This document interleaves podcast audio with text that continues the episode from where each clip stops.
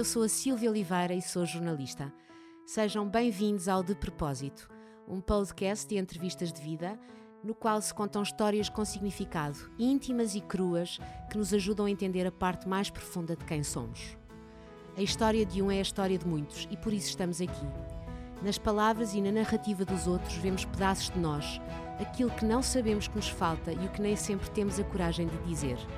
É esta a intenção de cada conversa com cada um dos nossos convidados. Poderão enviar-me as vossas sugestões e dizerem-me o que sentiram para o e-mail de propósito podcast.gmail.com. Musicalidade notável, confiança incomum e técnica sólida justificam os aplausos. Não tanto pela presença física agradável, mas sobretudo pela ductilidade vocal. Escreveu assim o Jornal Público sobre uma das suas inúmeras interpretações. Neste caso, ela foi Paris, na ópera Paris e Helena, do compositor alemão Gluck, um papel vocalmente exigente. Eu diria apenas que ela é dona de uma voz linda que comove os que a ouvem cantar. O talento nasceu com ela e o amor pelo canto sentiu-o desde pequenina. Há registros dela ao microfone na creche. Cresceu nos coros no Porto, onde passou a maior parte da sua vida, participou em concursos de televisão para crianças, venceu a 26ª edição do Prémio Jovens Músicos, bem como outras competições a nível europeu. Já pisou os palcos em Portugal, claro, mas também em Espanha, França, Bélgica, Moçambique, Colômbia e África do Sul. Marina Pacheco é cantora lírica, uma soprano, e vive na Alemanha, onde está neste momento em que estamos a gravar. Bem-vinda, Marina, ao De Propósito. É um privilégio poder conversar contigo e ouvir-te contar as histórias da tua vida. Muito obrigada, eu fico sem palavras, sou profundamente agradecida por estar aqui a partilhar um bocadinho de mim contigo e com quem nos está a ouvir. Uh, e devo dizer que adorei esta introdução, senti-me muito lisonjeada, foi muito bom. Obrigada, eu, Marina. Vamos só contar aqui, fazer aqui um disclaimer. Eu e a Marina não nos conhecemos pessoalmente, conhecemos através das redes sociais, nomeadamente através do Instagram. E ainda agora, quando começámos esta gravação, falávamos em, em off que parece que nos conhecemos há anos. De facto, há estas ligações inexplicáveis que nós temos, mesmo por pessoas com quem nunca estivemos presencialmente. E a Marina uh, é uma pessoa que eu guardo no coração. E é, e é, totalmente recíproco, de facto não nos conhecemos, mas é, a sensação é exatamente a oposta. E acho que é uma das coisas boas que a internet e as redes sociais nos trazem e, portanto, guardo-te também no meu coração e estou ansiosa por te conhecer pessoalmente. é, rapidamente, em breve, se tudo Sim. correr bem em termos de pandemia, não é? É verdade. Olha, vamos uh, perceber, uh, em primeiro lugar, o que é que quer dizer ductilidade vocal, porque uh, eu fui ver ao dicionário, tenho uma ideia, mas é normal dizer estas coisas sobre um, uma cantora lírica, sobre uma soprano? Eu confesso que essa crítica me deixou de veras feliz. Uh, não estava à espera. Uh, a crítica musical é muito importante no nosso meio uh, e pode, de alguma forma, ditar um bocadinho do nosso percurso, quanto mais não seja pelas pessoas que não nos foram ver e que acabam por nos julgar apenas por aquilo que, que vem eh, eventualmente escrito e editado. E de facto essa foi uma crítica muito boa, não, não, não creio que seja assim tão comum com essas palavras tão precisas um, daquilo que eu tenho visto não é tão comum e, e, daí também me ter deixado especialmente feliz e grata uh, mas realmente não, não respondendo à tua questão se calhar não é assim tão habitual. E o que é que é ter uma, uma uh, voz ductil ou ductil Olha, sabes que, que, muitas vezes quando, quando as pessoas nos fazem críticas, um, aliás, sempre é, é, a perspectiva delas. Um, e, e, isso também me espantou, porque um, nem sempre estamos à espera uh, que, que, seja tão impactante para quem, para quem nos está a ouvir e, e absorver aquilo que nós estamos a passar também fisicamente, porque nós somos um todo, não é só a voz que acaba por passar emoções. Uh, e eu acho que é um bocado isso que, que o jornalista quis dizer, uma, uma pessoa que, uma voz que, que acaba por mostrar tudo, uh, todas as emoções e, e, de uma forma muito. Um, expressiva, se calhar se ele fechasse os olhos provavelmente queria dizer que, que conseguia retirar muito mesmo sem me ver Uh, eu penso que era um pouco por aí, era uma personagem verdadeiramente exigente que eu estava a defender, era um, um papel masculino. Masculino, uh, exato. E também por isso um, e de facto, o que é raro no meu tipo de voz, porque eu sou soprano, portanto sou das vozes mais agudas, que diz respeito à voz feminina, logo a seguir à, a voz de mezzo-soprano e depois de contralto. E digamos que no mundo da ópera o mais comum, de facto, é que as mezzos e as contraltos defendam papéis masculinos.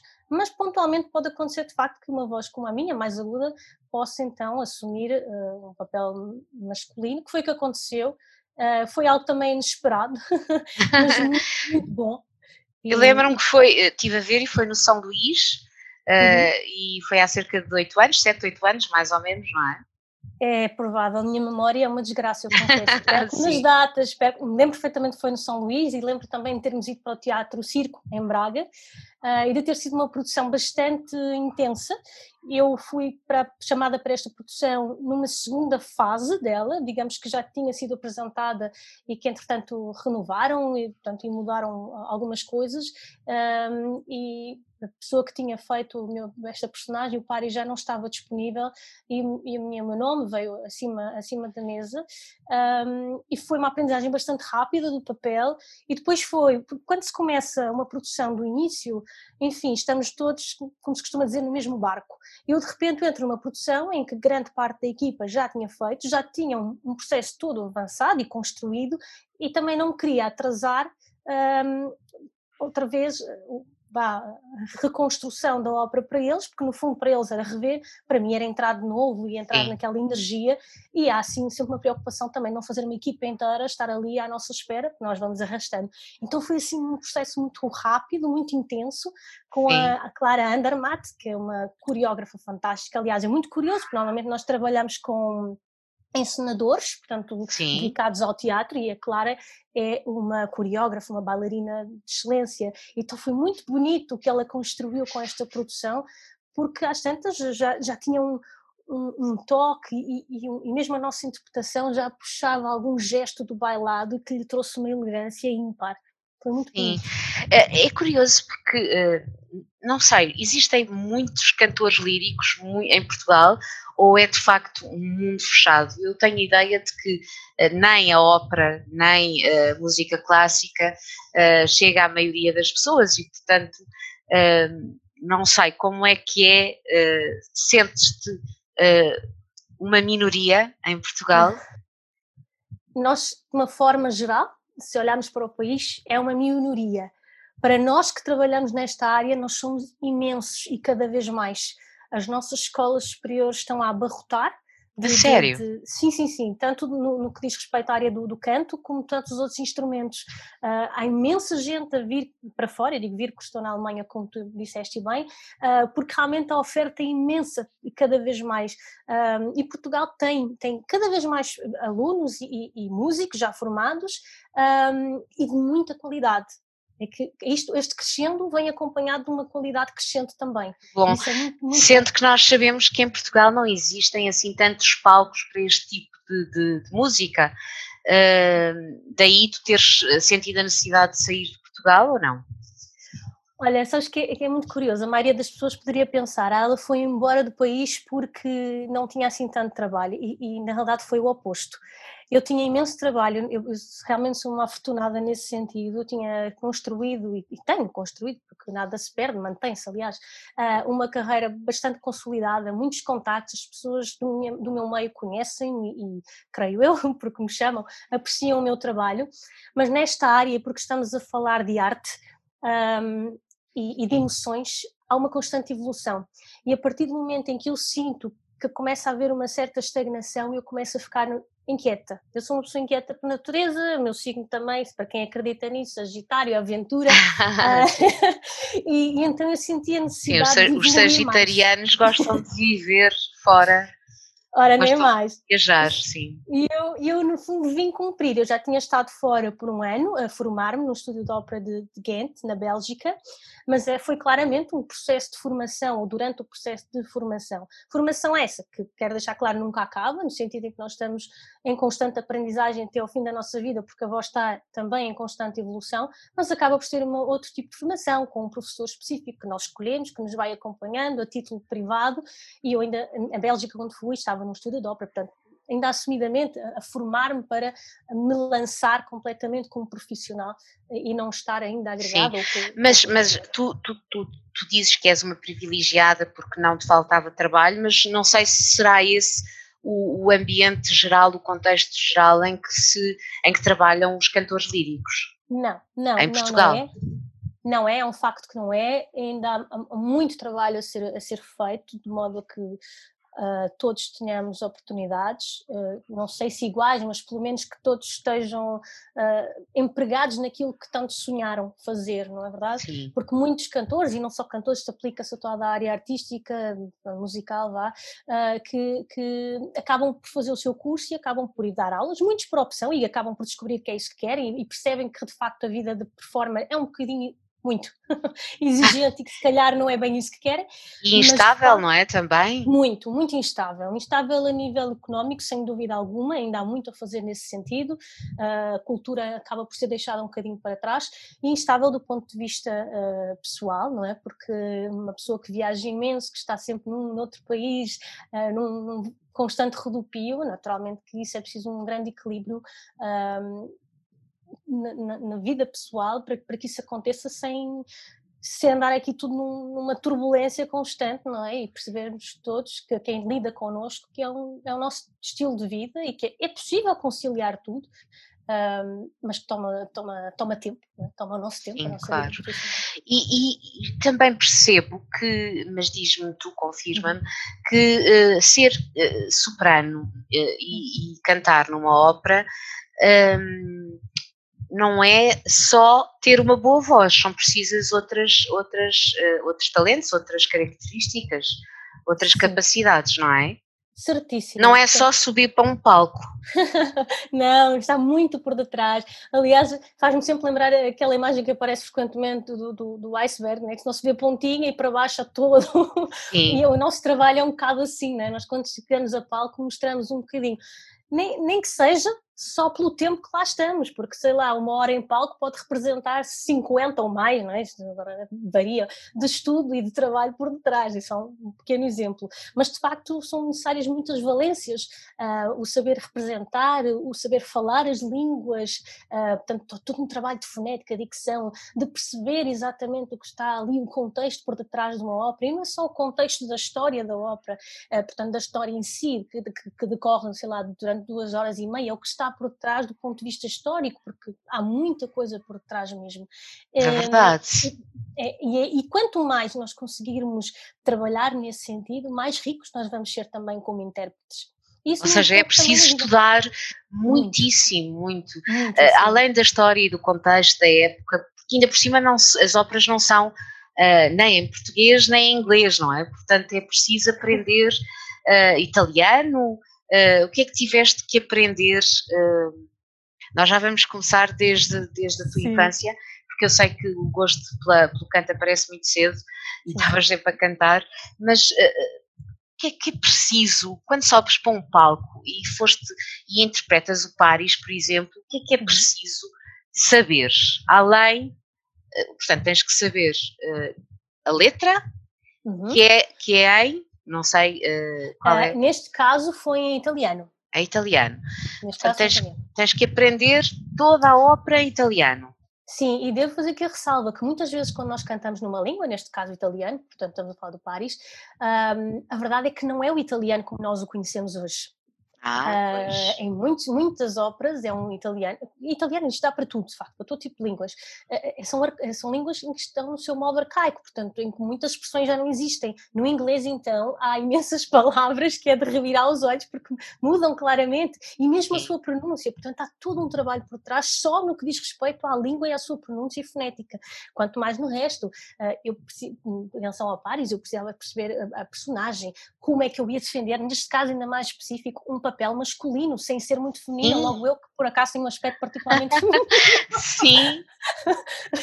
Eles bem tentavam com umas roupas um bocadinho mais largas e a, e a Clara dizia-me, agora imagina-te um homem, eu, oh, valha-me Deus, vamos lá, vamos tirar o mais, o mais, o lado mais masculino. Eu estou a olhar para, eu estou a olhar para a tua fotografia e sem dúvida, completamente feminina, assim pronto, há, há, sempre coisas que nós vamos retirando, enquanto mais não seja daquilo que nós vemos no dia a dia, dos homens com quem convivemos, não é? Ou seja, nossa família. tu além de, de saberes, de teres o talento de conseguir cantar, uh, e estamos a falar de não é cantar com uma voz qualquer, é cantar ópera.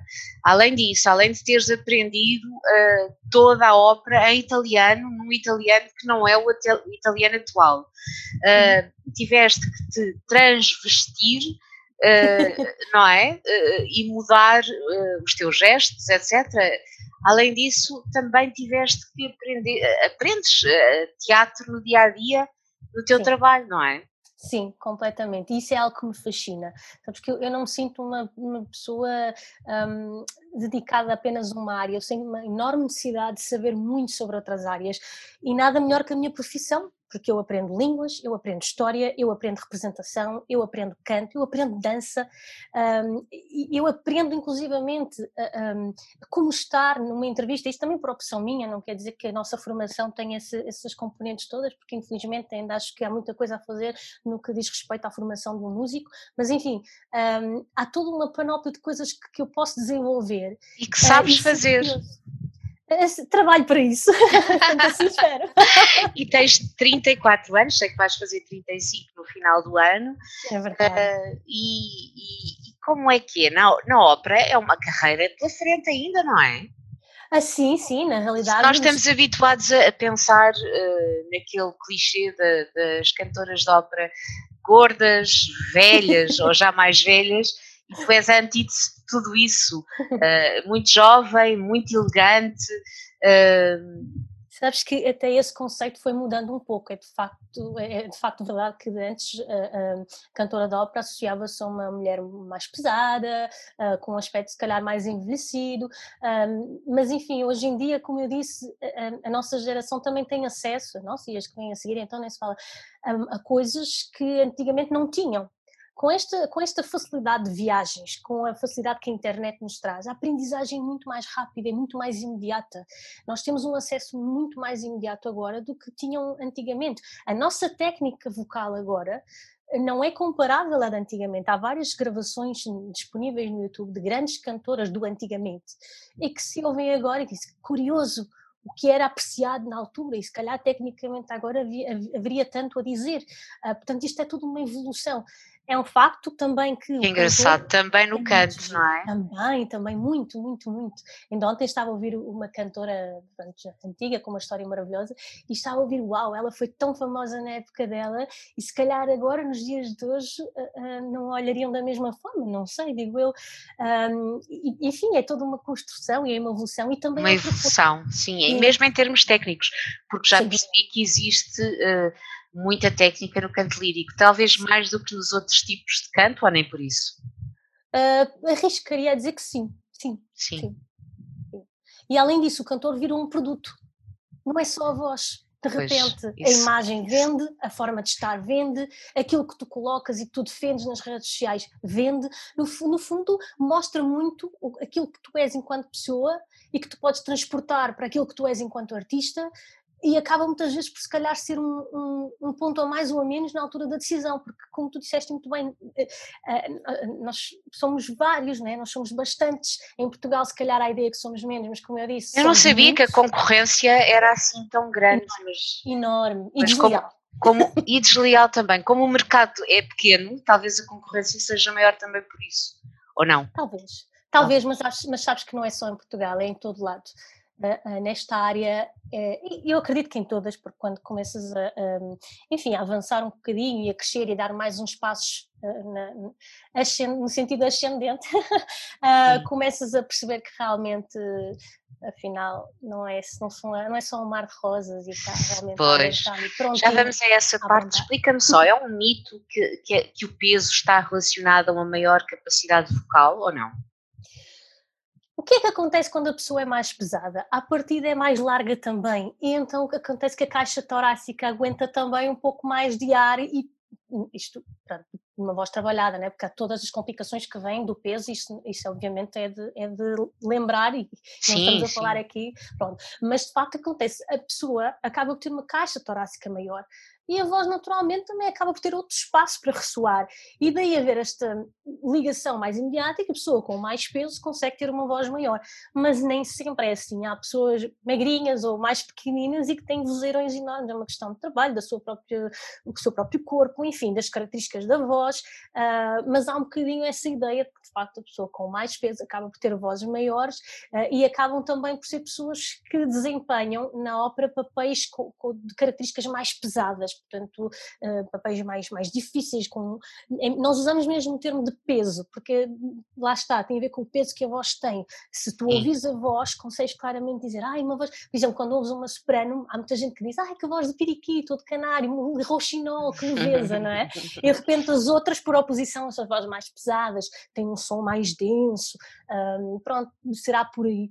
Uh, essa ideia do peso em relação okay. ao tamanho da voz. E uh, tu falavas de, de concorrência desleal. Estamos a falar de, de, de um mundo complicado, uh, como, como nós imaginamos ser o mundo uh, nas artes também, no cinema, na televisão. Uh. Com certeza, com certeza. Sem dúvida. O, que é que se passa em termos de. A concorrência desleal, queres dizer o que é com isso?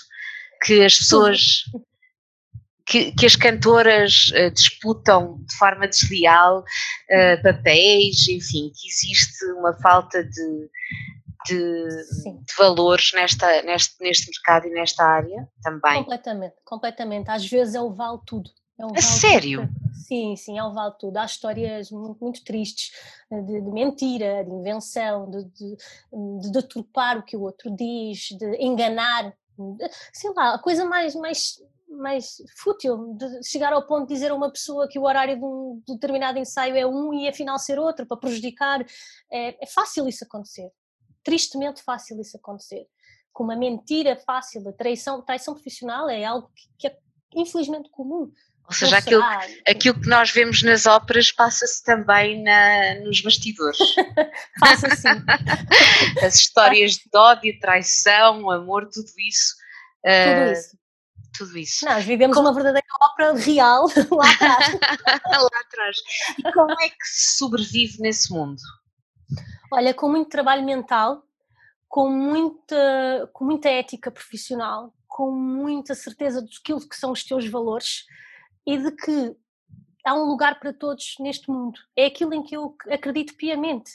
E tudo que eu conquistar vai ser pelo meu talento, pelo meu trabalho, pela minha seriedade, pela minha honestidade e pela forma genuína e verdadeira eh, com que eu me entrego às coisas. Porque eu não conseguiria, mas isto sou eu, depois lá está, depende de pessoa para pessoa, Sim. nunca conseguiria sentir-me feliz e realizada se alcançasse determinado objetivo pisando os outros, maltratando ou fazendo isso baseada numa mentira ou, enfim, em invenções e, e atitudes menos corretas. E, e, e vive-se um bocadinho assim, mas também eu reitero o trabalho mental, porque não é fácil tu lidar com, com tipo situações e manteres a tua alegria e a tua crença vontade de e a vontade de trabalhar, sim. Exatamente, exatamente. Pois, e sentes que isso existe mais ainda em Portugal? Eu, eu não sei, uh, associo um bocadinho, como somos um país mais pequeno, onde todos nos conhecemos, uh, onde com um mercado pequeno, não é? Somos poucas pessoas. Uh, fico com a sensação de que essas coisas mesquinhas e básicas acontecem mais em sítios pequenos. Ou dirias que tens essa experiência também uh, na Alemanha e nos, onde estás a viver agora e nos outros países? Achas que existe também. Uh, com certeza, existe. Com não certeza. é um problema exclusivamente português. De todo, de todo, não é, de todo. É, existe em todo lado, eu tenho amigos espalhados pelo mundo todo, que essa é das, de, outra das coisas maravilhosas desta profissão, é que quando consegues um amigo, consegues mesmo e fica e, e tens em vários pontos do mundo, uh, e tenho relatos que obviamente partilham comigo coisas absolutamente tristes, para não lhe chamar outra coisa, uh, que acontecem nos mais variadíssimos países e nos mais variadíssimos uh, teatros e sistemas de trabalho, seja dos mais pequenos, em que de facto nós acreditamos, ah, pois são mais pequeno, pronto, não têm noção do, do, que se passa lá fora e se calhar criam guerrinhas ali pequeninas, mas depois quando se fala também em grandes teatros, em grandes produções, isso também acontece, não? é igual, é igual. Pois, infelizmente, não é? Mas também há pessoas boas. Claro, claro, como em todo lado, não é? Mas, sim, sim. pois, eu imagino que o mundo das artes e o mundo uh, dos artistas seja um pouco mais uh, tem as suas peculiaridades, não é? Peculiaridades sim, mais. Sim. Marina, em termos, como é que uma pessoa chega uh, e se, se, de repente decide, sou soprano? Antes de mais, explica-nos uh, o que é uma soprano e que características tem a voz de uma soprano. Então, uma soprano é a voz dentro de, das vozes são todas uh, catalogadas vá, uh, desde o mais agudo ao mais grave uh, e dentro dos registros de, de, feminino e masculino.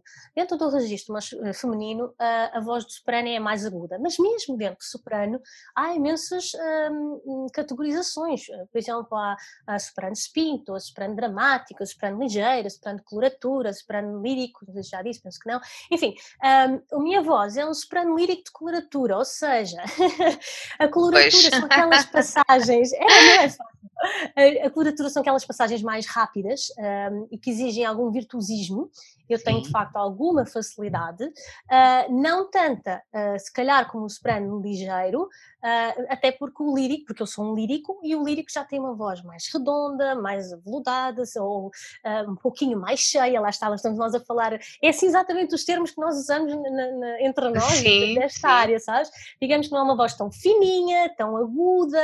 Eu tenho agudos, de facto, tenho, mas se calhar não tenho tantos como uma voz que já é um soprano ligeiro, um, enfim, é, é, é, um mundo a descobrir. E depois, mesmo dentro disto, isso é algo que também leva a algumas discussões, por exemplo, na Alemanha, eles, eles gostam de catalogar as vozes dentro do FAR. Portanto, o FAR é exatamente isto, é, é, é o catálogo onde nós inserimos as vozes. e portanto, se tu és determinado FAR, por exemplo, soprano lírico de curatura, a Alemanha decide que dentro daquele FAR tu podes cantar X e X e X e X repertório. Mas às vezes, e como em tudo na vida, nós, nós temos vozes que de repente somos um soprano lírico de curatura, mas também podemos cantar algumas coisas que são do soprano ligeiro porque cada voz é uma voz, isso é que é único, Sim. é tão bonito. E então esta Sim. coisa de ser tão quadrado vá, nessa catalogação pode ser um bocadinho delicado.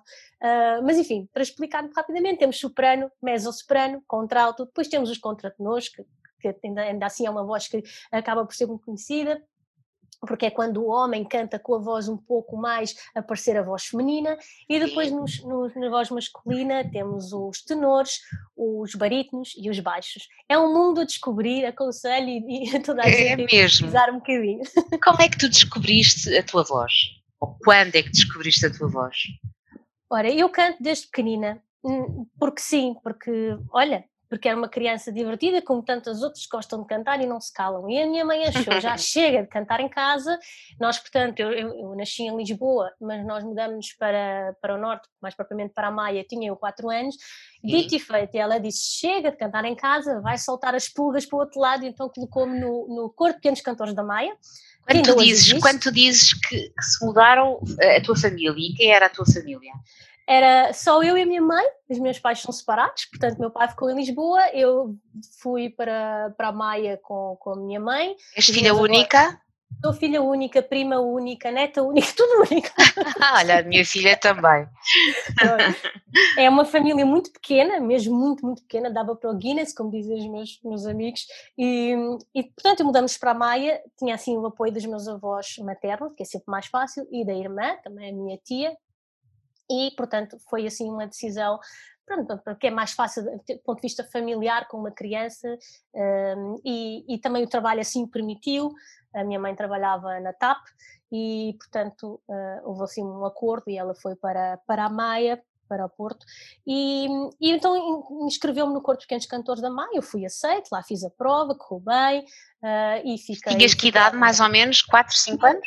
Estava nos 5 anos. Nos 5 foi uma felicidade, foram muitos anos, eu era absolutamente irrequieta, portanto eu fui realmente soltar as pulgas no couro, eu dançava, não, a sério, eu dançava tanto, eu ficava na primeira fila, né, porque eu era pequeninita, ficava na primeira fila, às tantas eu já não estava na primeira fila, eu já estava um passo à frente da primeira fila, e o maestro vinha assim delicadamente dar-me um toque no ombro, como quem diz, recua, recua, nos concertos, porque eu já estava, qualquer, qualquer dia já estava fora do palco de tanto dançar, era muito engraçada, gostava muito. Uh, portanto, o canto sempre muito presente, até que, através do coro de Pequenos Cantores da Maia, isto que é que acontece num coro? É muito comum ver que de vez em quando um ou outro menino é hum, escolhido para fazer um solo. Isso aconteceu-me.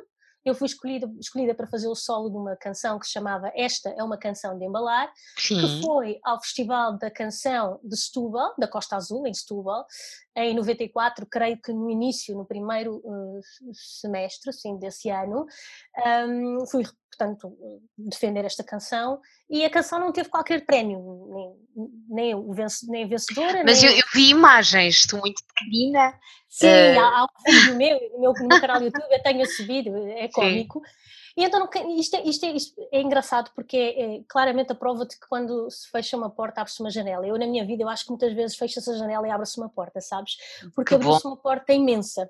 Eu não ganhei, eu, quer dizer, a canção não ganhou nada, uhum. um, e pouco tempo depois estávamos a receber uh, a informação através da RTP de que a minha canção, que não era minha, eu defendia, era a canção era de Vitor e Maria José Rochinol, tinha sido escolhida para representar Portugal nem mais nem menos no Cecchino d'Oro, em Itália. Ai, eu lembro-me de ser pequenina e de ver sempre. Sim, uh, uh, também eu. O programa do Topo Gigi, não é? O é verdade, é verdade, sim. Quer dizer, imagina uma criança, eu tinha 8 anos, eu Sim. tinha 8 anos, imagina uma criança que via este espetáculo em casa através da televisão, encantada, era, era, era o meu sonho, e de repente aquilo torna-se realidade é, é só mágico, não é? Porque é um processo pois muito é. grande, são quase dois meses e meio fora de casa a montar aquele programa. Não é Sério? Ainda são dois meses e meio? É primeiramente um mês e meio de ensaios, de entrevistas, de. E lá? Tudo lá, tudo em Bolonha. Portanto, isto passa-se em Bolonha, no Antoniano, e é de facto assim mágico. E depois voltamos a Portugal, por não sei precisar agora, talvez duas, três semanas, e depois voltamos na altura do programa, que no meu caso foi em novembro, são quatro programas seguidos, e portanto ficamos ali mais uma bela de uma temporada, uh, e pronto, é assim. E foste sozinha ou a tua mãe foi contigo? Não, minha mãe foi comigo, aquilo acontece assim, portanto, cada criança leva um, um adulto, um acompanhante responsável por ela. Normalmente é sempre um pai, um avô, enfim, alguém que, dali do núcleo familiar, e é de facto inesquecível, é indescritível a forma como tudo aquilo é, é programado e, e, feito, e é um nível de qualidade extremo, não é? Tudo pensado ao pormenor crianças de todos os países, não é? De todos os países, que até hoje são minhas amigas e ficou assim, é uma das experiências mais Com, com oito anos uh, tiveste esta experiência, que não é comum uh, nesta idade, não é? Nada comum. Nada. Uh, aí sentiste, uh, eu não sei qual, como, é que, como é que correu depois o concurso, correu bem, uh, se tiveste algum prémio, se... Olha, não, não tive prémios, mas a minha canção, a minha, digo minha porque eu defendia, não é? Mas, mas a canção foi à, foi à final, o que é ótimo, porque todo estes, estes quatro espetáculos ao vivo, né? estes programas ao vivo são eliminatórios, portanto a minha ah, okay. foi final, sim, sim. e portanto só isso já, já foi maravilhoso, uh, mas sabes que eu não via aquilo como uma competição, eu, eu estava tão feliz, eu, eu, nós somos crianças, nós temos lá noção do que é que é um concurso, é.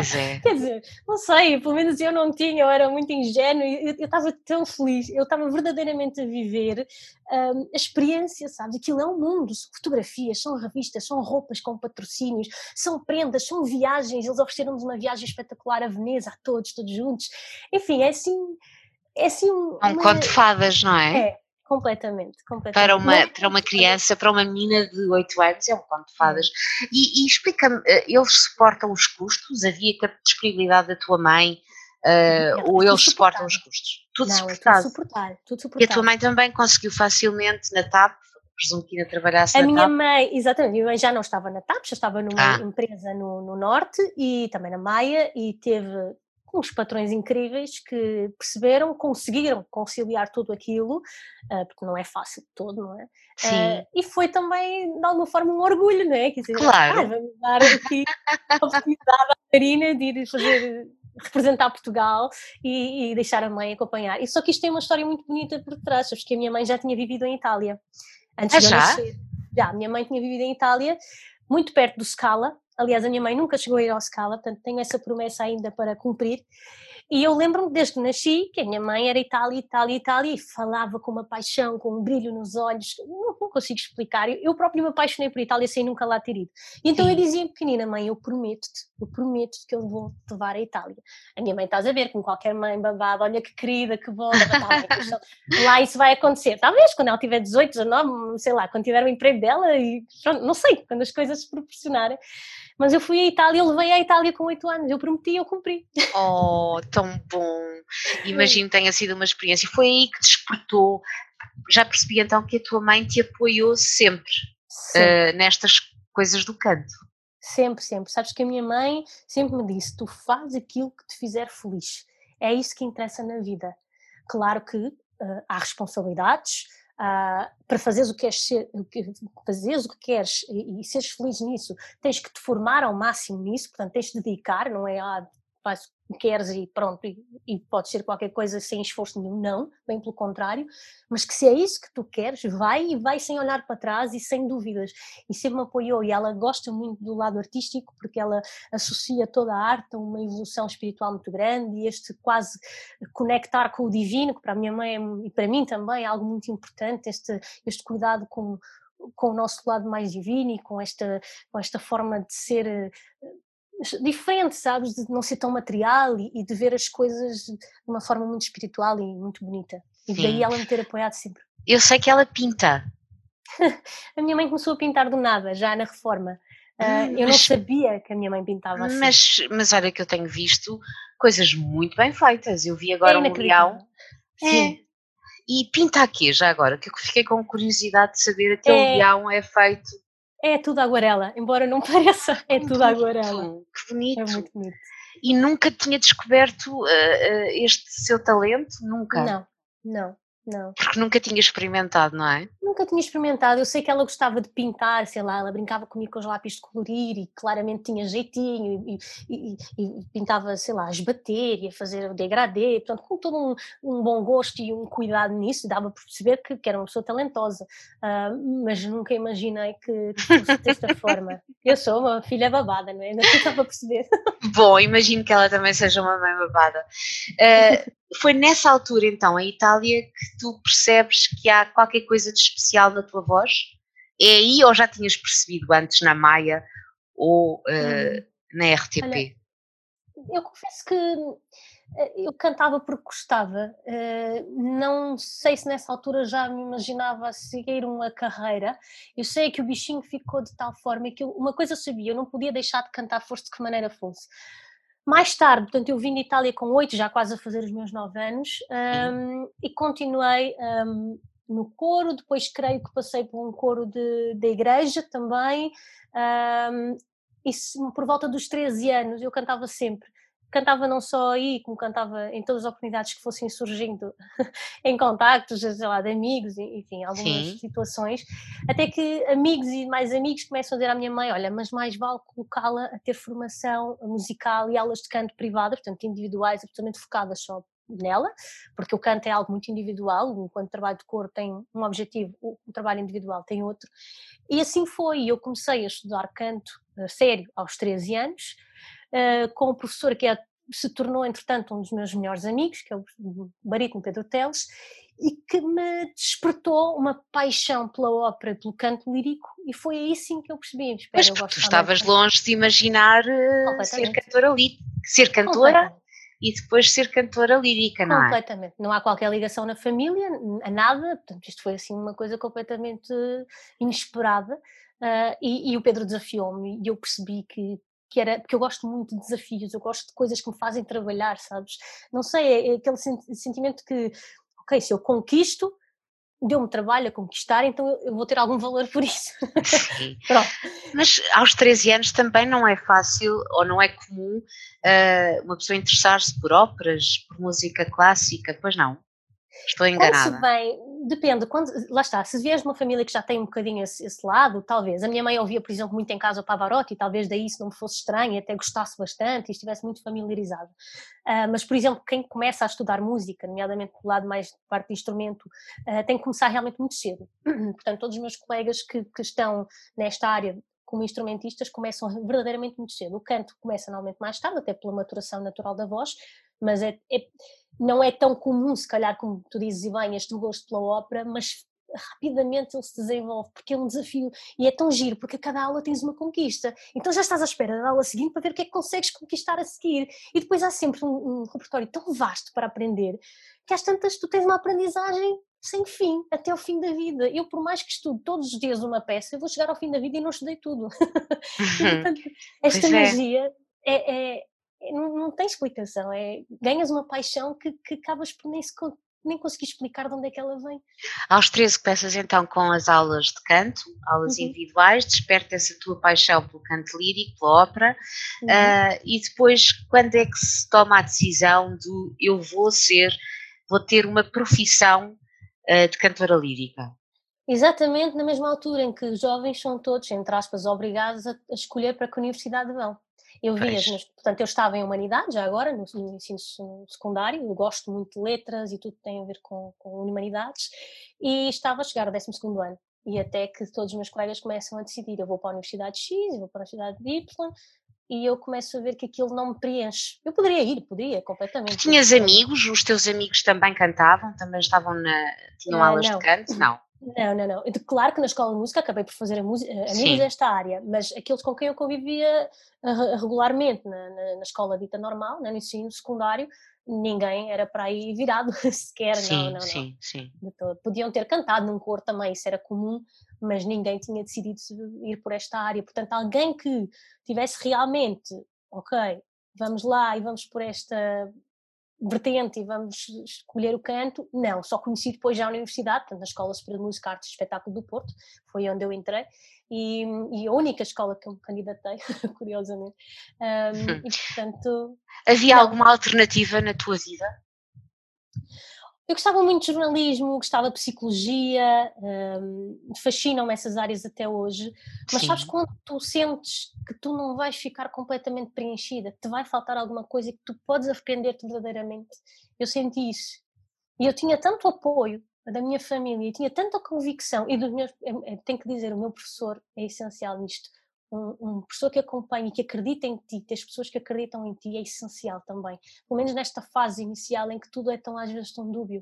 Uh, e eu tinha tanta gente a apoiar-me, a acreditar em mim que eu disse, eu vou, eu vou. E sabes uma coisa também, o facto de eu não ter entrado na, numa escola com paralelismo pedagógico, como há algumas, em que tu estudas música como disciplina principal e tens sim, as cadeiras todas relacionadas com música e vais tendo matemática e não sei o que à parte. O facto de eu não ter feito isso fez com que eu estivesse completamente a leste, mas literalmente a leste. Livre para. para... Sim. Sim. Eu não tinha esse peso de, ai meu Deus, tanta gente a candidatar-se. Eu só sabia. Eu fui para a escola superior a candidatar-me, havia duas vagas e eu lá sabia quantos candidatos havia. Não sabias? não fazia ideia. Fazia ideia e havia só duas vagas e quantos candidatos? Eu não, não posso precisar, eu arriscaria dizer por volta dos 30, mas não, não posso precisar. Meu Deus, portanto não tinhas noção de que poderias não, não entrar. Não, quer dizer, o Pedro alertou-me para essa possibilidade e que realmente era muita gente, não sei o quê, mas ele nunca punha isso como assunto principal. O assunto principal era, eu queria, queria, estava convicta daquilo que eu poderia defender na minha prova, estava. O resto, o universo que fizesse, a minha responsabilidade estava feita, o meu trabalho estava feito, o resto já não dependia de mim. E de repente, ah, isto é só para dizer que isto é um drama, porque nós fazemos as provas por volta de abril, maio e sabemos os resultados em setembro, novembro, novembro não, para de setembro. Ou seja, são meses de, de espera sim, e de sim. angústia, sim. Sim, eu quando soube os resultados caiu uma lágrima, porque eu não tinha concorrido oh. mais lado nenhum. E que tipo de provas é que te, te fizeram? Então, temos uma prova, obviamente, que é do canto, não é? E, portanto, tem uma especificidade ali a dar uma resposta. E escolhes aquilo que queres? Sim, cantar, dentro, sim. exatamente, dentro daquilo que nos é proposto, por exemplo, uma área de ópera, uma canção, portanto, tem uma série de especificidades que não vou entrar por aqui, mas que nós temos que escolher e dentro disso nós podemos perfeitamente... Escolheste o quê? Ai, deixa eu ver se eu me lembro, olha, eu escolhi uma área de oratório de Vivaldi, acho que escolhi uma área de ópera de Mozart, de, de, qual foi que eu escolhi? Acho que foi do Don Giovanni, e escolhi uma canção e não me perguntes qual foi que agora não me lembro. não me lembro mesmo. e correu bem, pelos vistos. Correu, é? correu super bem, porque eu, eu, sentia mesmo que estava a dar um mini concerto e que estava tão feliz, sabe? Eu estava muito feliz. Não, pois, eu estou, eu estou a ver desde pequenina com uma facilidade enorme e uma sensação de, de, de bem-estar no palco, não é? Completamente, completamente. Quando todo, a maioria das pessoas foge do palco, tu gostas de palco. Ai, eu amo palco. Eu, graças a Deus, até hoje eu não sofri de nada como um, pânico do palco, ansiedade, porque há colegas meus que passam. Tem vergonha! Não! não Ai, tanta gente a ver-me! Não, ao contrário. Na vida pessoal, quando estou a conhecer alguém, sou muito envergonhada, até dar-me a conhecer, etc. No palco, eu, eu sou outra pessoa. Eu sou, perco as vergonhas, eu, eu, tô, eu sou tão feliz, sou tão feliz. É outro mundo para mim. Mas então, correu bem, portanto entraste na escola. Sim, só para concluir, além disso temos uma prova teórica pronto, de história, de formação musical e uma série de coisas bem chata. Eu devo dizer que o facto de eu não ter, não ter estudado numa escola de música desde sempre obrigou-me, num ano, eu repito, num ano, a fazer três anos de história da música, três anos de, de formação musical, etc, etc. Num ano, enquanto eu acabava o décimo segundo, eu, ah, logo a seguir a acabar o 12 eu parei um ano, fiz questão, eu era muito nova, acabei com 17 anos, estava perfeitamente. Pois, como nasceste uh, Sim, em dezembro, em 75, é? exatamente, aquilo, nasci em dezembro, aquilo fez ali um, um, dava, entrei muito cedo na escola, e então parei um ano para que a minha candidatura fosse de veras uh, positiva, e então fiz ali Foste um ano intensivo. muito madura, muito empenhada e muito responsável. Muito, muito. mas me precisas bem de pequenina, a minha mãe sempre me incutiu isso. Incrível. Liberdade com responsabilidade, sempre, sempre, sempre, muito. E, e, e, não te distraías com as coisas normais da adolescência, com não, as, não. os amigos, os namorados, as festas, uh, sair à noite? Não. Nada. Sabes porquê? Eu sempre fui muito menina caseira. Como eu não tenho nem irmãos nem primos, eu tinha acabava por ficar muito em casa e os poucos amigos que tinha, porque sempre foram poucos, muito poucos, uh, eu não, eu, sabes que eu sempre me senti um bocadinho deslocada. Eu, por exemplo, se eu estou num grupo de muitos amigos, sei lá, um grupo enorme, vamos jantar fora. Eu consigo estar ligada durante uma hora, duas no máximo, depois eu sinto-me a desligar. É demais para mim. É estranho, eu não sei explicar, eu sinto-me mesmo deslocada. E foi um bocadinho assim, as festas não achava graça, sempre. Portanto, acabas, graça. acabas por ser sempre uma. uma uh, como é que se chama aquela príncipe? Uma Cinderela em que à meia-noite desapareces mais ou menos isso. Eu faço exatamente o mesmo. Mas eu, eu, consigo agora perceber essa parte.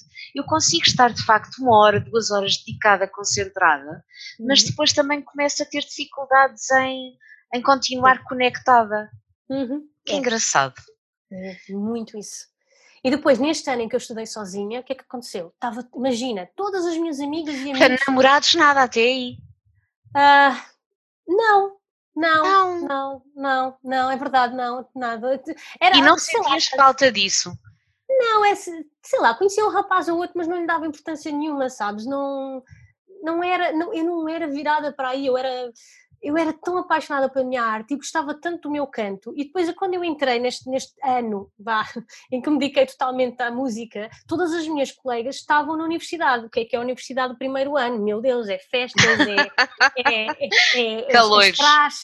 Nós não temos nada disso. Eu, ainda para mais, fechada numa escola de música, entre aspas, ali a absorver tudo o que eu pudesse. Eu tinha um objetivo definido, muito claro, e essa era a minha prioridade, ponto. E claramente muita gente se afastou de mim, ou eu me afastei, aqui é, é, é parte a parte. E a vida, a vida separou, é, normal. Não é? normal. Completamente. Completamente. E, e, quando entras para a escola superior, aí uh, cai-te a ficha de eu vou ser uma cantora profissional. Esta vai ser a minha profissão, vai ser a minha vida. Ou já tinha caído antes? Já tinha caído, já tinha caído, sabes? Quando, quando uma vez, ainda em miúda, ainda ali antes de me candidatar, eu fui ao Coliseu do Porto ver a minha primeira ópera, fui ver o Dom Pasquale, ainda me lembro, Donizetti.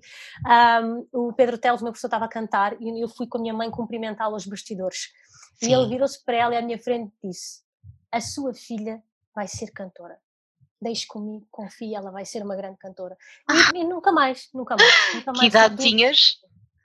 Uh, eu diria os meus 16, 16, talvez, por aí, não sei. Tu achas que se nasce com este talento? Tem que ser, não é? Porque é uma voz. Uh, por muito trabalho e técnica que exista, a voz é uma coisa que nasce connosco ou não? Estou errada? Eh, há uma série de características que ajudam-se já a verem connosco. Agora, há, há, pessoas que podem descobrir muito mais tarde que têm ali um talento e ao trabalhar a voz vir a descobrir isso.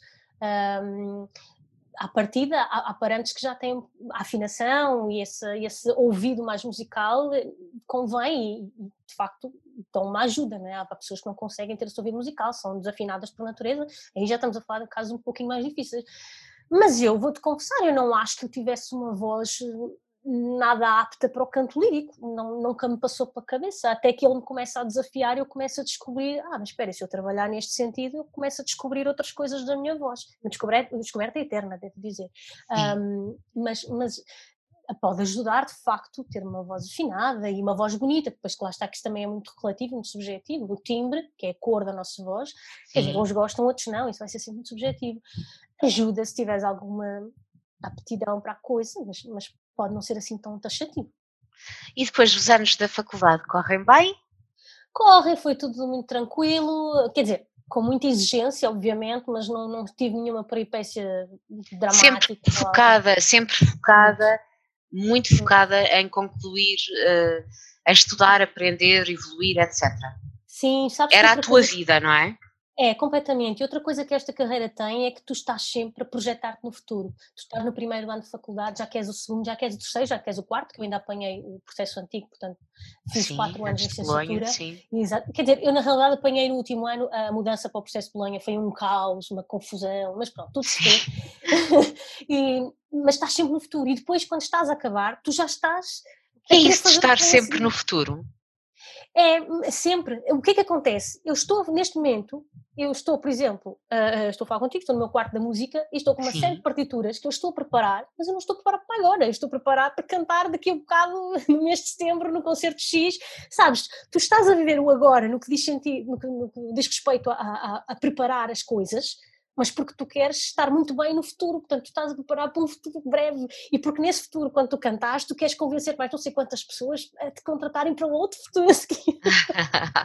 bem, isso e não gera ansiedade toda sim, essa. Sim, sim. Gera não sei, agora dizem-nos dizem muito e nós sabemos, não é? Que viver devemos viver o agora, viver o presente, etc.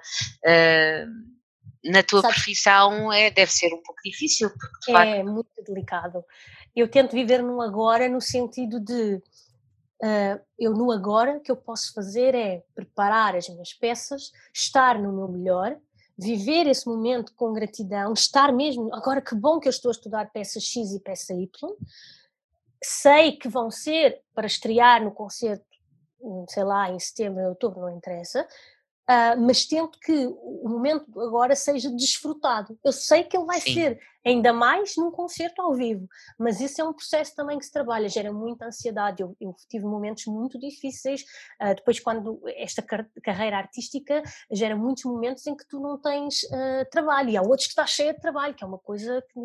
E gerir isso é muito complicado, e daí a importância do, do trabalho mental e do cuidado que tens de ter com a tua mente e com, com aquilo que que estruturas para ti e para a tua vida. Quando é que foi o teu primeiro trabalho uh, como profissional? E eu vou-te dizer, não me lembro. Oh. É, é sério, eu não me lembro, porque eu comecei a cantar muito nova.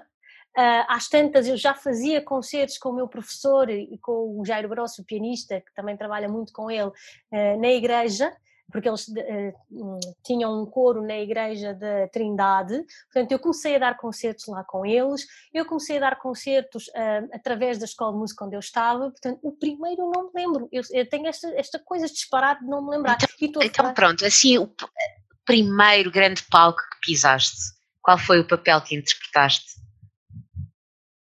Hum. Aquele, eu acho que guardas todos no coração, não é? Mas, Guardo, mas é aquele que te, que te uh, trouxe as luzes da ribalta. é um clichê, mas pronto, é, o palco, palco, aquele em que tu pensas, consegui, um, é bem difícil responder, eu vou-te ser mesmo sincera. Um, eu, eu, devo dizer que uma das coisas que para mim foi conseguir foi a, a, a, minha primeira incursão internacional, sabes? Quando eu consegui finalmente fazer algo internacionalmente, totalmente como profissional, sem ser porque, olha, fiz um curso e a seguir ao concerto do curso.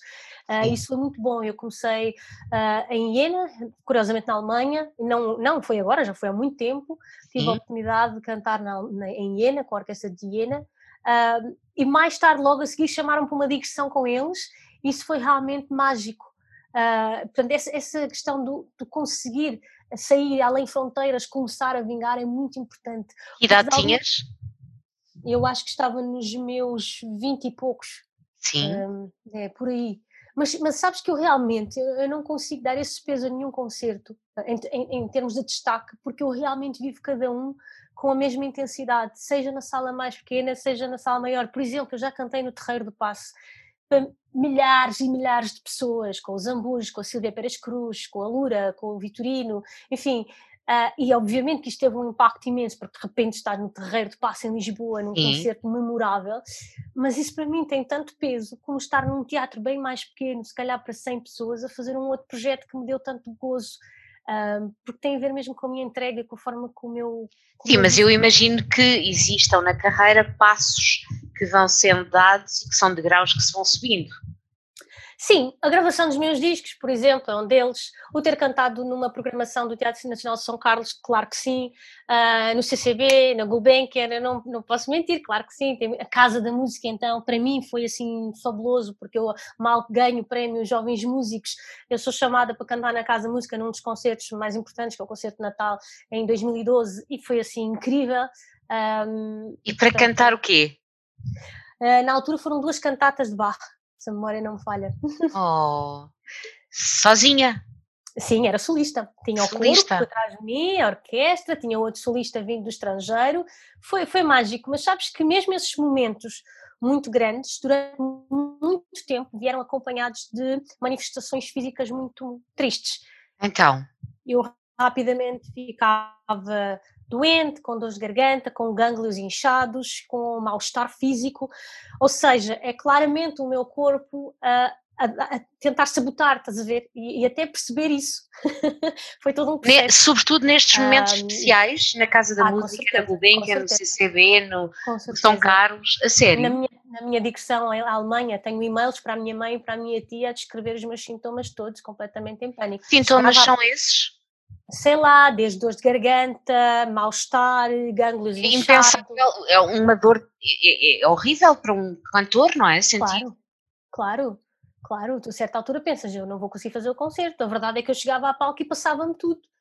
A sério? Completamente, até hoje. Eu já fiz um concerto especialíssimo, por sinal, com uma paragem de gestão. Parou uma digestão no início do concerto e eu, ai, as dores, as dores de barriga, né? oh meu Deus! E canta, e cantei, cantei como nunca porque eu, eu chego a palco e eu esqueço tudo. Parece que o meu cérebro para de me enviar uh, medos e, e autossabotagem, processos de autossabotagem e etc. Uh, eh, é de uma violência muito grande. O ser artista, um, ehm, para mim, tem que ter uma componente de cuidado mental muito, muito grande. Eu acho que tens toda a razão, toda a razão. Pois há pouco estávamos a falar da ansiedade que é viver no futuro, estava longe de imaginar que, que, que essa ansiedade se refletiria em sintomas físicos deste género. Eh, as dores de garganta ou a rouquidão, eh, eu imagino que, que, para os cantores seja, seja mais comum, mas desde aparecer gânglios e parar de uma digestão, isto é de facto o corpo, é, é, é, a somatização de, de, Completamente. Não é? Uh, e qual foi assim a primeira situação mais crítica que tiveste em que percebeste, uh, foi, foi essa na Alemanha, uh, em que pensaste o que é que se passa comigo? Uh, foram várias. Eu, eu, como, como, tu vês, eu sou realmente uma memória muito. Assim, Estou a ver, és tipo muito, eu. Muito, muito, muito, ótimas, sim. Mas até é bom porque eu esqueço rapidamente as coisas menos boas. Mas sei eu também. tem um lado bom, tem um lado menos bom. Mas enfim. Exato. Uh, mas sabes que uma vez, lembro muito bem, porque é que isto que é que leva? Depois, quando tu estás em processos destes, tu automaticamente estás a cantar sobre um processo de inflamação seja ele psicossomático ou não, ele está lá a acontecer, porque Pois eu conseguia é. ver, é? eu conseguia ver a minha garganta ao espelho, não é? obviamente estou sempre a observar isso.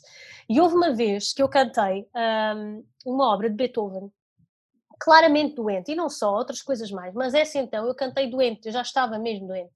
Só que aquela, sabes que há um bocadinho o estigma de ai, a cantora não pode estar doente, também estão sempre doentes, estás a ver? Porque é muito comum Sim, o cantor de vez em quando cancelar, nós somos seres humanos, quer dizer, se estamos doentes, não conseguimos cantar. Não, o problema é que eh, se estás doente, há toda uma máquina dependente de Ora, e isso também gera uma pressão enorme, não é? Completamente. E eu resolvi fazer esse concerto, aliás, acho que eram três seguidos. Só que eu fiz e até consegui, pronto, e com, com, sei lá, com uma medicação ou outra disfarcei a coisa no momento. Só que eu depois fiquei dois meses a seguir a recuperar da asneira. Pois. Não podemos, sabes? E houve uma vez que eu fiquei, isto já foi relativamente recente, creio que foi o ano passado, eu fiquei realmente doente, apanhei uma virose aí, já foi mesmo uma virose. Infelizmente num concerto que eu queria muito fazer, e chegaram a perguntar, mas olha, não podes tomar cortisona só para fazer o concerto? E eu recusei. Ui, Não, não, é, é de vez em quando acontece alguns colegas optarem por isso. Eu recusei-me completamente, porque eh, não, não podia, para já não ia fazer efeito nenhum no estado em que eu estava, estava realmente uma virose muito, muito avançada, e sim. depois não me fazia qualquer sentido estar a submeter o meu corpo a uma violência daquelas, ah, por, por, um momento que por E mais existem quisesse fazer- convites para, para fazer isso com cortisona e com outras drogas também, ou não? Para, até agora que eu tenho conhecimento é cortisona. não acredito, até que depois acabam Não, é porque o mundo das artes também pensamos logo, e da música, pensamos muito, mas enfim, mais no rock, eh, Ah, sim, sim, sim, sim. de Sabes situações nós, de uso de drogas e etc. sabes que no nosso caso é muito preciso ter muito cuidado com o que se toma, porque qualquer coisa pode alterar a qualidade vocal. É uma técnica muito específica, envolve aqui todo um, um funcionamento do corpo, não, não cantamos aqui da garganta para cima, como se costuma dizer, há toda uma envolvência muito grande, Pois é, pois um- é. Uma estabilidade de física, o corpo muito presente, saberes o que estás a fazer, e portanto, daí não, mas portanto, a cortisona de facto, hum, de alguma forma vinha ali E chegada, chegada a essa, eh, à fase em que percebes, isto passa-se aqui qualquer coisa, o que é que decides fazer? Hum, eu basicamente eu comecei a mandar eh, inputs ao meu cérebro, a mim própria, a dizer isto é emocional, para, para, vamos parar, vamos cuidar eh, e vamos, vamos prestar atenção no dia a dia Começaste a falar contigo. comigo própria, sim, completamente.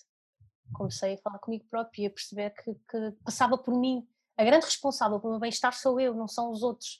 E- e- Consciência, não é? Ganhar a É. consciência de tudo o que fazes eh, que tem impacto na, direto na, na tua performance. completamente isso. Quais são os cuidados que, que tens que ter, eh, coisas que não podes fazer porque és cantora lírica? Olha, eu também nisso sou uma afortunada e não preciso de ser muito preocupada. És uma afortunada e tens 35 anos, não é? Mas olha, mas sabes que eu tenho muitos colegas que sofrem de uma coisa terrível que é o fluxo gástrico. E o fluxo Pois. gástrico afeta claramente a qualidade da tua voz e etc. E gera ali um Pois. mal-estar tremendo. Sim, E eu sim, não sofro sim. disso. Pois claro, tenho que ajustar a sua alimentação, etc. Eu, por natureza, já tenho uma alimentação bastante saudável, não faço reação a nenhum alimento em particular, não sofro de fluxo gástrico, não gosto de álcool, não gosto de tabaco, portanto tenho aqui a vida facilitada. Ahm, é importante sim, quando já estamos a aproximar-nos. Não eh, tiveste que fazer esforço nenhum, eh, pa- ou seja, não tiveste que deixar, nunca, nunca te apeteceu fumar, nunca te apetece beber algo, nunca. Nunca, nunca, nunca. E desde, desde pequenina, desde adolescente, que é assim, não é? Já Sim, falámos desde disso. miúda que é assim, talvez também por ter sido sempre re- poucos amigos e assim um núcleo pequeno e eram todos muito certinhos, por assim dizer. Sim, Nunca as circunstâncias. É, As- nós não gostamos de ouvir, mas esta história tem a ver. As companhias, as companhias são é um facto, não é? É um facto É, de que são, não é? Acabam É. sempre te levar a querer experimentar, conhecer, etc. Sim. E eh, de facto para mim não há assim nada. Tive que abdicar, sim, algumas coisas sim. Estar presente em momentos importantes de amigos meus, da minha família, ahm, enfim, não estar em alguns momentos que realmente gostaria de estar, eh, quer dizer, acontece, isso sim é das coisas que mais me, me custa. Ah, e, é- e, é- e nisso também se reflete um bocado o facto de eu ter poucos amigos, porque às tantas nem todos compreendem que eu não vou estar lá sempre, pelo menos fisicamente. Ah, porque uma chamada eu estou sempre e sei que sou uma amiga muito, muito presente. Isso, Consegues viver bem com isso? Sem Sim, os outros, consigo. ou seja, não é sem os outros. Sim, sim. Eu sei que, que, há pessoas importantes para ti com as quais tu contarás sempre, mas consegues, conseguiste superar bem essa parte uh, do lado social da tua vida, que também acaba por ser afetado pela profissão e pela vida que levas. Sim. Sabes, de alguma forma foi muito natural, porque eu como te disse há pouco, eu realmente quando estou muito tempo já com, em grupo, assim, eu acabo por me desligar. Então eu prefiro pequenos momentos e muito intensos e estar ali a 100%, se calhar com menos pessoas, mas estou totalmente dedicada a essas pessoas, uh, do que reuniões maiores e acaba por ser muito o meu casulo e o meu cantinho. Claro que às uhum. vezes sinto falta, é natural, não é? Às vezes sinto, sinto sou jovem mas é o meu estilo de vida. E, e Sim, ainda para que... mais que nós vivemos numa sociedade com o FOMO, não é? O Fear of Missing Out. uh, eu não sei, mas às vezes também, também eu sinto sempre aqueles comentários. Uh, os comentários são, são bem, uh, bem direcionados, ou seja, não, não uhum. existem maldade, mas acham sempre estranho que, que, que as pessoas não, não, não estejam sempre disponíveis para grandes festas ou para grandes ajuntamentos, ou gostem desse teu cantinho, como tu falaste agora. Uh, sentes, sentes essa pressão ou de facto os artistas de ópera, uh, os músicos líricos, os cantores líricos, uh, vivem sempre mais no seu mundo? Vivem consideravelmente a maior parte do tempo, sim, porque estão a viajar, porque estão em produções, porque, mas depois tenho muitos amigos desta área que depois gostam muito de estar em grupo e tudo mais e acabam por ter assim um núcleo também dentro da, da própria área. Eu acabo por ter poucos amigos eh, de, da minha área, sou muito fiel a todas as pessoas, sou muito, gosto de todas, eu não tenho inimizades, mas hum, não tenho amigos próximos nesta área, não posso não te posso dizer, estaria a mentir se dissesse que. Excetuando o teu professor. Excetuando o meu professor e uma outra amiga, assim, exceção mesmo. e é porque, é porque não calhou ou porque não gostas? Ambos. Foi, foi as circunstâncias acabaram por, por ser assim. Eu não afasto ninguém da minha vida, mas também não deixo entrar quando eu é, é, muito de forma muito íntima, não é? De até pronto, partilhar as minhas coisas, uh, até conseguir ter a certeza, que às vezes não temos sempre, mas enfim, que, que, que, não me vou magoar, porque eu já magoei, porque eu já deixei entrar, não é? porque eu já deixei. Isto Sim. é um processo, eu já estou com 34, portanto é, é, é, todo um caminho que já foi feito desde que ingressei neste, neste mundo. E obviamente que já me enganei, já me magoei, muito mesmo, mas, mas neste momento eu sou um bocadinho mais assim. Um, mas estou lá sempre, estou lá sempre para quem precisar, isso é, isso é certo. Uh, em termos de, de, de, vida pessoal, portanto, já percebemos que a tua carreira uh, e a tua profissão acabam por te condicionar bastante. O amor aparece alguns na, uh, na tua vida ou continuas uh, mais sozinha também a esse nível? Não, o amor aparece, uh, já apareceu, já foi, voltou a aparecer. É, é, um, é como em, toda, em, todas as pessoas. Tenho a minha história também. Mas, mas te despertaste tarde, não é? Porque até uma certa altura estavas completamente focada e, e não ou Mais não? ou menos, sim. Talvez ali, já na, na altura da, da, universidade, já, já, já tudo começou a, a, se gerir de uma forma muito natural e a acontecer de forma muito natural. A partir daí já, já comecei a ter os meus namorados e, e tudo a, a, correr de forma natural. Um, cheguei a casar, muito nova. A sério? Tudo, a sério. não sabia. Com que idade? Cheguei a casar de nova, cheguei a casar com 24. Logo a seguir e... ao curso? Uh, sim, basicamente, pouco depois, pouco depois do curso, uh, aliás, pouco depois do mestrado, já do mestrado feito, aliás, eu fiz sim. licenciatura e depois mestrado, uh, e depois percebi que não, não ia resultar e, portanto, houve uma separação. E Quantos anos depois? três anos depois. E a, carreira, a tua carreira interferiu ou, ou não?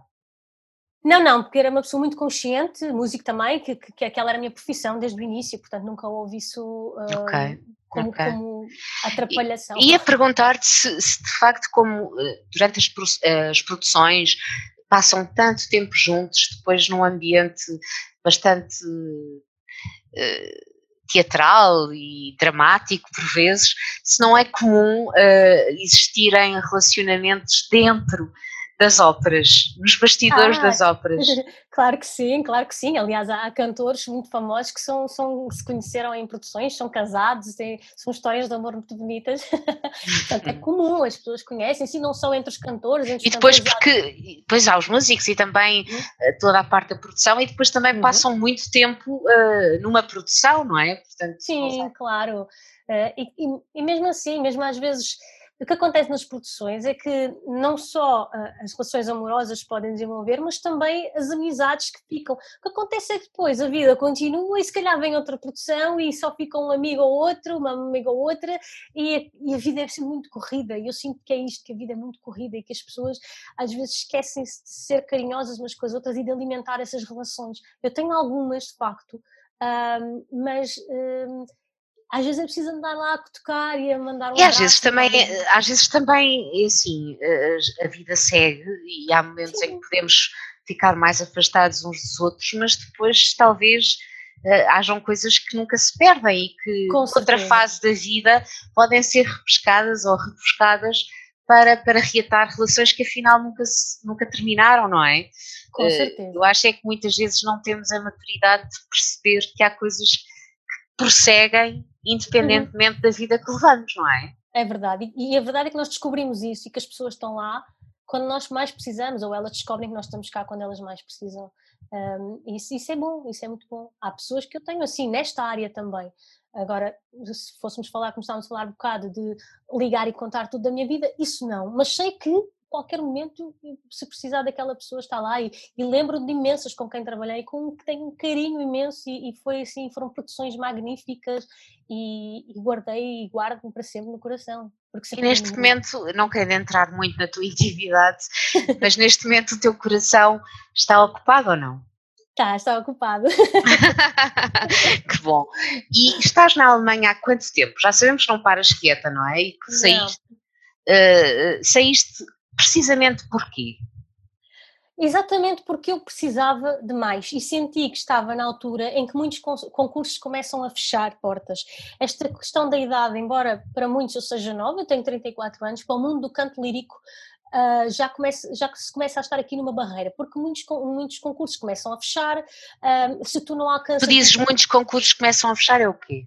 Portanto, o que acontece é que a idade limite é os 32, ah, 33, okay. 34, alguns 36, enfim, e fica ali um, um, limbo que tu já não consegues passar, não é? E Sim. os concursos acabam por ser uma porta aberta muitas vezes para tu dares a conhecer, podes não trazer prémios, mas muita gente te ouve e te conhece. Sim. E depois, o facto também, se, se, se, se, tu até determinada idade não, não atinges determinado patamar, não, não, não cantas em determinado sítio, não, não és visto por determinadas pessoas, ou não ganhas determinada visibilidade, começas a entrar numa espiral em que vai ser difícil sair e conseguires mostrar que afinal tens valor apesar de teres 36, 37, 38. Há muito ainda esse estigma e esse preconceito.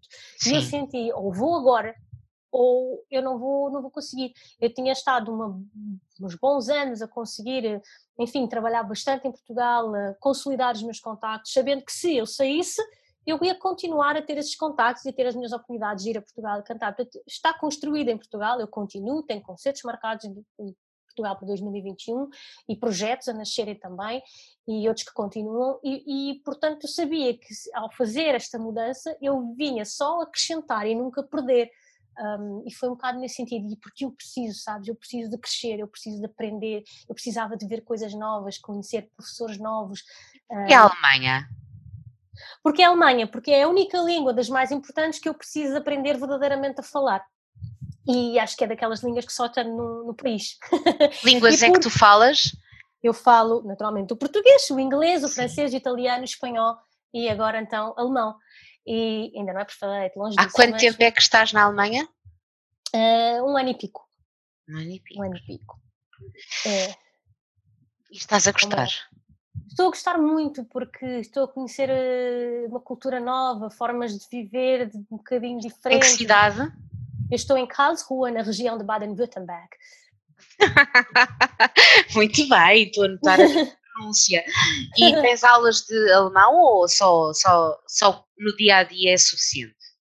Olha, eu comecei por fazer algumas aulas uh, mas, e, e seguir os manuais, mas rapidamente percebi que que para aquilo que eu precisava de uma forma inicial estava bom e que agora eu precisava era de estudar à minha maneira e de aprender à minha maneira e gosto muito de no dia a dia pesquisar, aprender, ler, ver filmes uh, e achei que, que, que, me fazia mais sentido assim, uh, até porque são muitos investimentos que esta carreira exige, desde as aulas de canto, desde as formações. Continuas a ter? Sim, eternamente. Aula eternamente. De canto até morrer. Sim, até morrer. E continuas a ter com o mesmo professor? Não. Não, eu já em Portugal já não, já não tinha um professor fixo, já há muito tempo, ia consultando algumas referências para mim e, e, e pronto, ia, manter, ia mantendo assim bah, ativa e com, com alguma noção da técnica e daquilo que eu estava a trabalhar e mais ou menos orientada, mas pela primeira vez eu decidi ter aulas com uma professora, até aqui o meu percurso tinha sido só homens, o que é ótimo porque não tens a tendência de imitar, estive sim no uhum. mestrado, tive uma professora também, uma mulher, foi a única mulher que eu tive, mas era dividido com um homem também, portanto não era a tempo inteiro, e agora sim na Alemanha decidi que deveria trabalhar com uma mulher. E foi muito giro. Porquê? Porque, porque achas que já não haverá essa tendência para imitar? De imitar, exatamente. E é um total conhecimento da minha voz, o que não quer dizer que seja mal estudar com uma mulher, atenção, de todo, de todo. E sim, mas eu percebo, uh, sim. Mas como me aconteceu assim, de repente surgiu-me esta mulher, maravilhosa mulher na, no caminho e, e fez-me todo sentido. E, e, Até... e, foi fácil, foi fácil trabalhar, começar a trabalhar na Alemanha. Eu sei que ainda por cima tiveste um azar desgraçado que acaba por que acaba por despassar toda a gente que vive, ne, ne, todos os artistas, mas é, foi basicamente quase, quase chegaste antes da, da pandemia, não é? Sim. Uh, e portanto a pandemia deve ter obviamente afetado uh, os teus concertos, as tuas, uh, o teu trabalho. Mas é fácil entrar no mercado alemão para uma portuguesa Uh, existem contactos prévios? Uh, é fácil para um estrangeiro?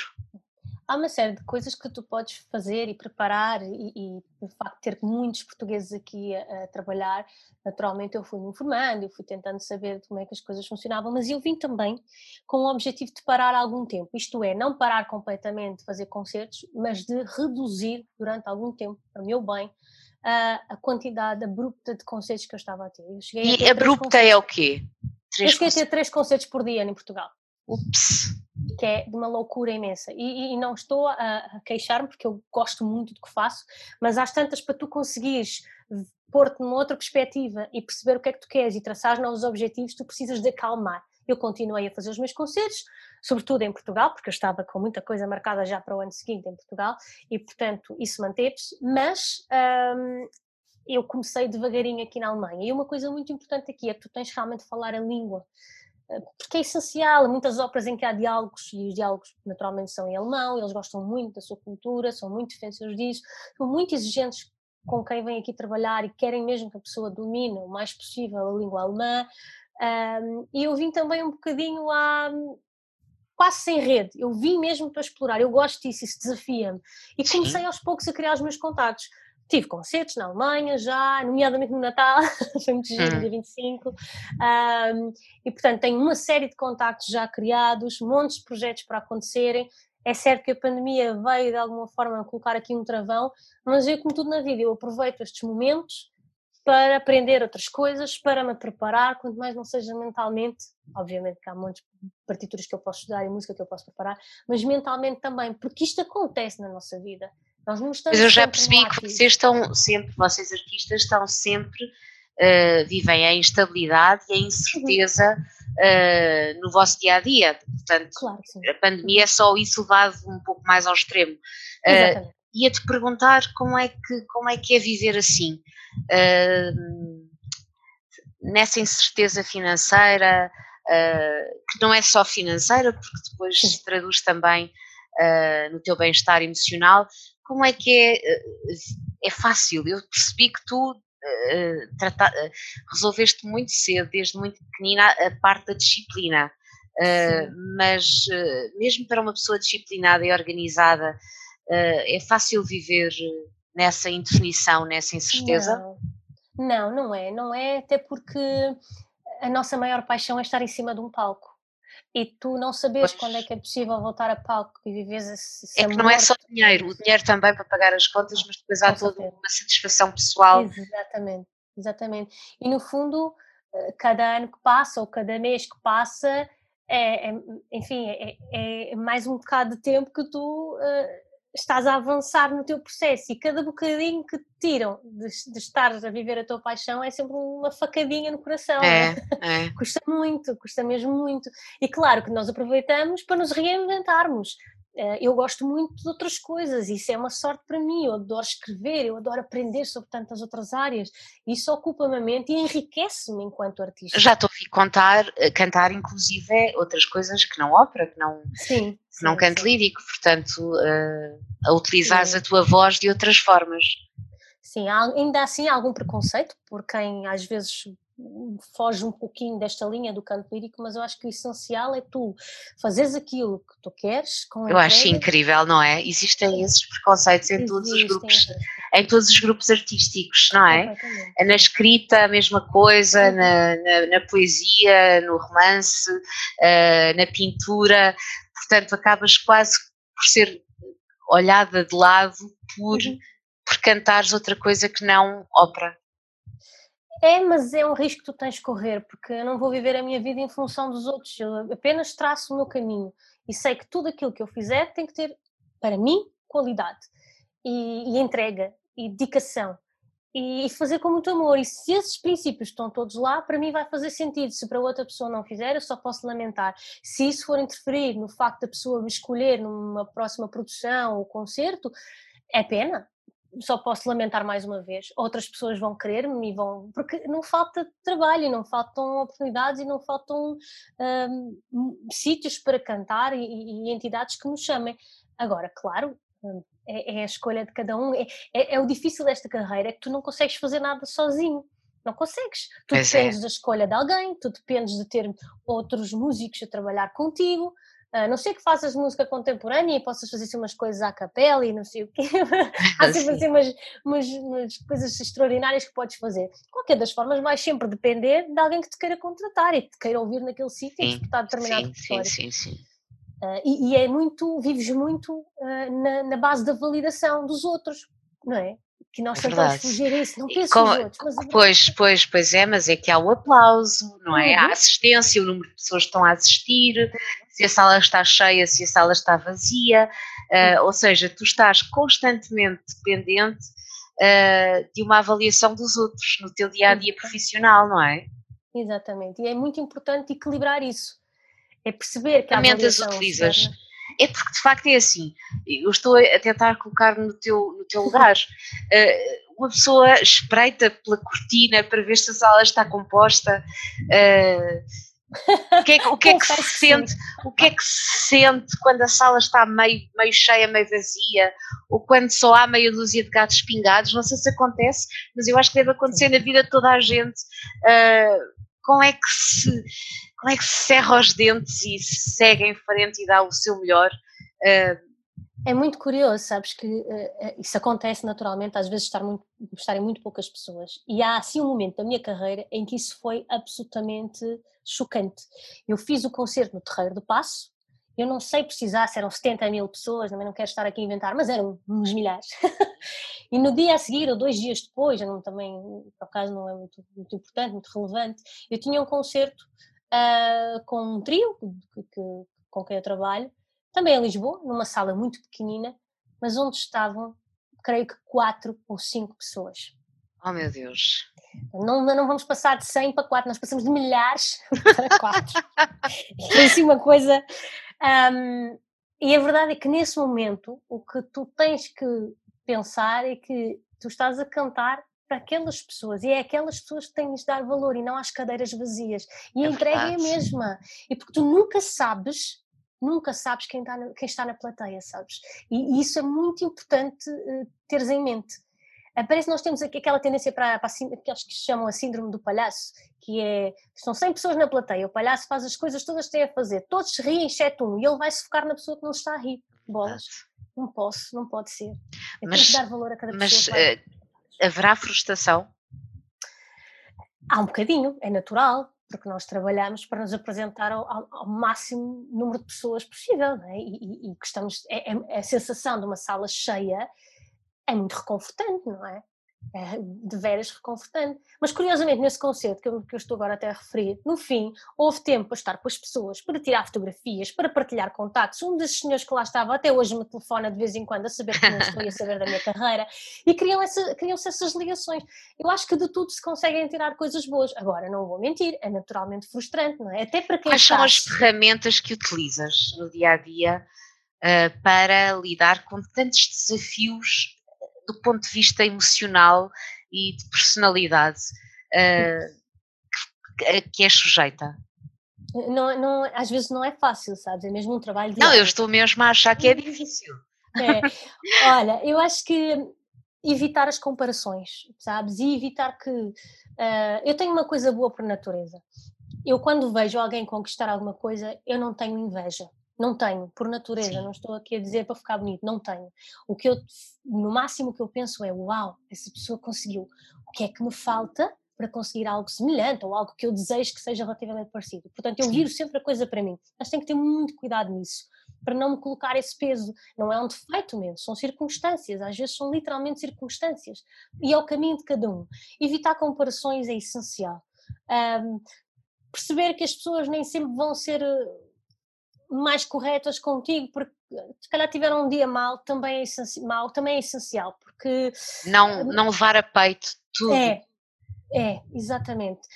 Aceitar a crítica, a toda ela que vier, como dádiva, mas perceber também que há ali umas que não estão ali a fazer nada, então é preciso fazer aqui uma barreira e um filtro muito grande, e não ficar a pensar naquelas que para nós não fazem sentido nenhum, porque isso só nos vai massacrar, vai-nos massacrar e às tantas já estamos a sofrer com isso. Não, pois, a crítica... Pois o que eu penso é que eh, às vezes uma crítica negativa pode, pode fazer moça, pode ficar gravada e como é que se aprende? Eh, é com o tempo que se aprende? É com o tempo e a dar novos inputs, é permitir continuar, permitir-nos continuar, experimentar novas coisas, novos concertos, novos ensaios, novas experiências, que nos retirem o peso negativo daquelas, porque isto é, um, é uma constante, não é? O concerto de hoje pode correr bem, o da manhã é um não tanto na nossa perspectiva, e se calhar vem alguém e diz, ainda foi melhor que o de ontem, e nós sentimos o oposto. é sempre aqui um jogo de cintura muito grande. É verdade. Ah, mas é, é sentir coração as coisas, é muito importante para mim uh, sentir com o coração e nunca estagnar. Se um concerto correu bem, o seguinte ainda vai ter que Já te apeteceu, ah, eu não vou, não vou, não vou, não vou. Não por não estás doente ou com uma paragem de digestão, mesmo porque uhum. não, não quero, estou com medo. Não, eu vou inventar, eu vou inventar uma desculpa. Concertos nunca, nunca, nunca, nunca. Uma aula ou, ou sim, aula, uma masterclass, são aulas, portanto, mais assim, numa semana, já ponderei desistir. Porquê? Eu acho Porque que é humano. Todos é, nós mas... temos este medo, não é? Mas sabes porquê? Porque as nossas aulas o que é que são? São momentos de validação do que está certo, mas de cutucar e descobrir o que é que ainda não está bem. Portanto, é uma constante evolução, ou seja, tens que realmente perceber que em todas as aulas vai haver alguma coisa que tu podes melhorar e que, mesmo que esteja um não é, Não é cansativo? É, é, e é isso que é importante cuidar, e é isso que é importante cuidar. E ver pelo lado bom, ah, hoje ainda tenho isto a melhorar, mas eu já melhorei aquilo. E depois é uma evolução, porque eu hoje estou a cantar assim, daqui a dois meses já mudou alguma coisa, porque o meu corpo muda, porque a minha consciência do, do, minha, do meu corpo e da minha voz muda, porque estou a estudar um repertório que me faz desenvolver um parâmetro X e o outro faz. É assim um bolo de coisas que acontecem. estou a é ver é que sim. É. De facto, essa perspectiva de evolução uh, que está presente na nossa vida, façamos o que, o, o que fizermos, uh, é tão notória e evidente no teu dia a dia, não é? É, sem dúvida. Porque o teu recurso é a tua voz. É. E daí a importância de cuidar da parte mental, porque tudo se reflete na voz. Sim, a questão da saúde mental, não é? Uhum. Se eu não estiver bem, vai se refletir de alguma forma. Sim, e portanto é, acaba por ser também, não sei se, se, se fazes terapia, eh, mas acaba por ser um, um percurso paralelo ao da formação enquanto, ou da, da formação contínua que passas enquanto uh, cantora lírica? Eu tenho esse cuidado, mas sei que é preciso ainda despertar muito a nossa classe para isso. Porque há uma constante exigência e há uma preocupação em. A pressão em deve ser enorme. É gigantesca, é inexplicável. É gigantesca, sim.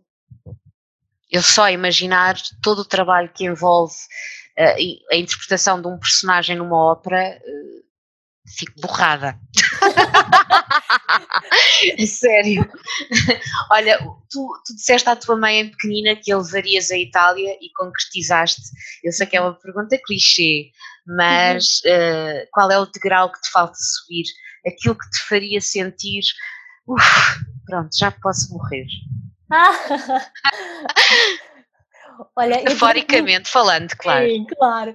Eu durante muito tempo uh, disse que, que, gostaria muito de cantar em alguns palcos, naturalmente o Scala, Milão, uh, Metropolitan em Nova York. Há Uau, muitos, muitos meu outros. Deus! Claro que esse sonho se mantém. Uh, no entanto, já não o vejo como algo que me pressiona, portanto, se calhar ter aquela quase uma ansiedade, uma coisa e vejo com muita calma. E se acontecer, aconteceu. Se não acontecer, é porque o caminho é outro e não tem mal. E não sou menos por causa disso. E acho que a idade nos traz isso. Uh, o sonho está lá, tantos outros sonhos estão lá, como escrever um livro e partilhar imensas coisas que esta carreira. Ah, eu acho que deverias fazer. Já me pediram. Deverias fazer. Sabes que, sabes que depois desta entrevista, eu acho que a sensação com que eu fico, e eu acho que vai acontecer o mesmo a quem nos, a quem nos ouvir, é que há tanta coisa para contar nesta vida, porque nós não conhecemos. Nós, tu és a única cantora lírica que eu conheço na vida.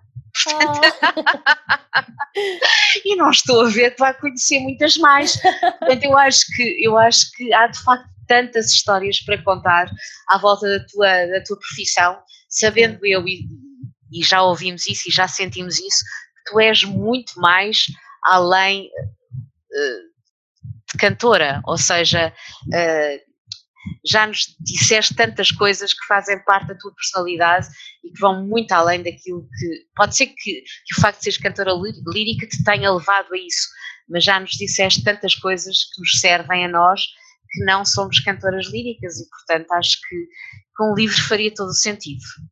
Que bom. E eu acho forma... também que há histórias uh, nós desconhecemos muito do que se passa nos bastidores, não é? Quando nos sentamos numa cadeira de São Carlos, não imaginamos o que é que está por detrás, o que é que, o que, é que vivem aquelas pessoas que estão a interpretar aquelas, aquelas personagens e, portanto, eu acho que sim, faria todo o sentido. Sim, algumas são muito divertidas. Há coisas, eu, eu choro a rir em alguns ensaios. Eu, sou, eu, eu imagino. Sou divertida por natureza. nós temos aqui um leque de cantores absolutamente de rir. É, é, não, não, há, não há como estar sério com algumas pessoas que eu conheço, porque só de olhar para a cara já me estou a rir, já sei que vem disparate, mas, mas sim, num sentido muito sim, bom. Sim. Isso é muito bom. Sim. Uh, já agora eu ia concluir a entrevista, mas, mas lembrei-me de uma coisa. Estava a pensar uh, que todas as emoções são teatralizadas de uma forma muito específica na ópera. Um, uh, eh, o amor, uma declaração de amor, uh, as gargalhadas, etc.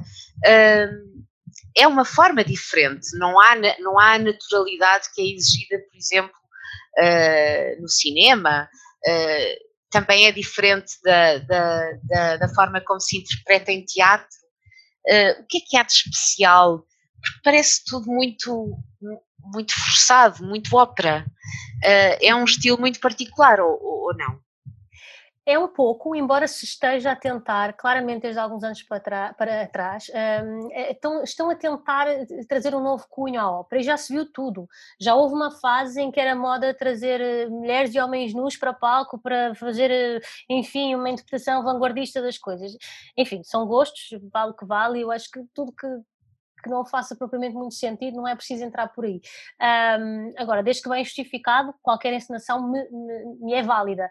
O que acontece é que, durante muito tempo, houve esta ideia de que o cantor de ópera, para se fazer ouvir no, no, no seu melhor, deveria cantar muito direcionado, portanto, virado para o público. É? E, portanto, é estar em posições em que a voz vai para trás, né? que a cara está virada para trás, portanto, com as costas para o público, há ali uma projeção do som que vai no outro sentido.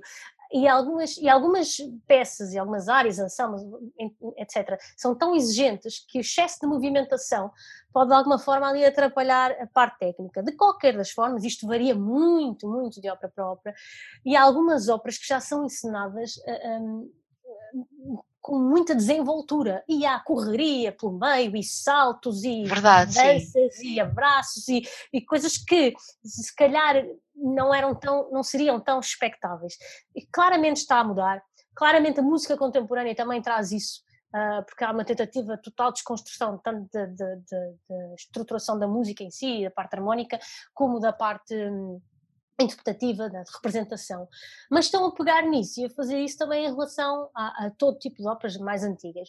Um, eu pessoalmente não gosto muito quando me encenam parada a cantar para a frente, que, se, sobretudo, a não ser, a não ser. Logo tu! Logo, eu sou energia em pessoa. A não ser que a área, o, o momento assim o peça, não é? E que seja algo muito mais etéreo, que estou para ali a pensar e não preciso estar a pensar com os braços no ar, a mexer-me toda, não faz sentido. Mas tudo que me permita movimento, eu prefiro que ele exista. Agora, depende muito do encenador, depende muito também da contracena, porque nós vivemos muito da contracena e há cantores formidáveis que estão uma contracena brilhante. Uh, Contra a cena é o outro, não é? Com quem é o outro, estás. não é? Com, com, com, quem eu estou a, a, cantar e a partilhar um dueto, um trio, um quarteto, por ali fora. Há uma série de, de ensembles que, que podem haver dentro da ópera. O mágico é que realmente a nossa técnica vocal é completamente diferente e é realmente muito peculiar. Aqueles agudos que se ouvem, aquelas, aquela, colocação, aquela colocação de voz é, é, é, é completamente distinta a qualquer outra forma de arte. Um, porque mesmo as roupas, a encenação e tudo já está a mudar, então varia muito que a pessoa tiver sorte ou, ou a escolha. Tens algum, alguma coisa, algum ritual, algum truque que faças antes de entrar em palco? Não, sabes porquê? Porque eu já vivi tanta coisa eu, que qualquer ritual era mais uma atrapalhação.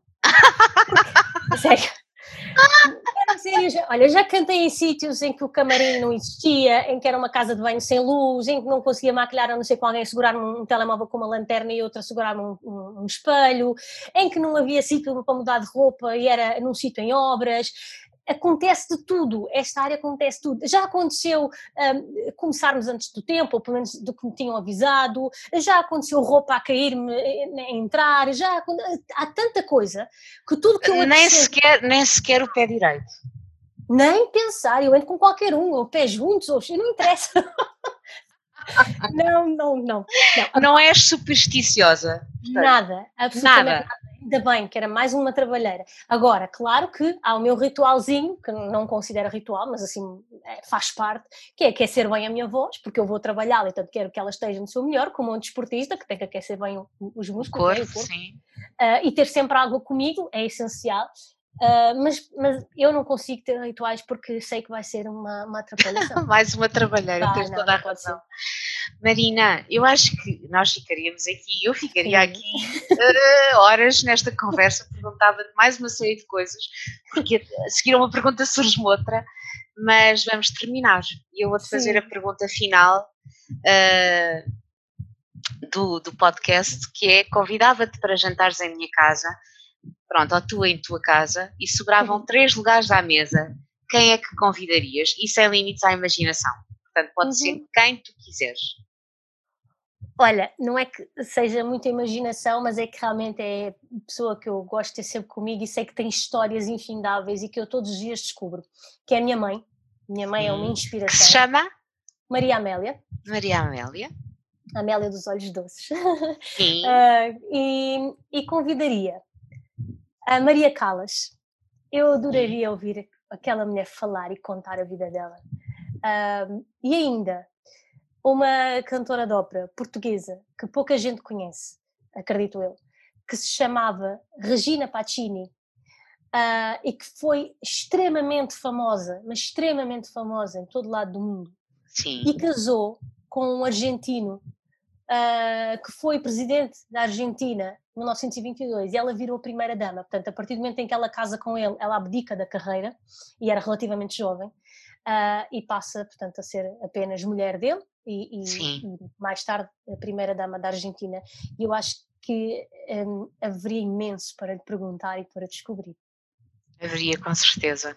Olha, hum, agora tu já devias estar à espera disto, se não estavas, eh, eu acho que estavas, mas eh, eu não pensei muito e nem sei se é possível, mas depois de uma entrevista em que tivemos a falar sobre ti, eu acho quase impossível nós uh, terminarmos sem sabermos como é a tua voz.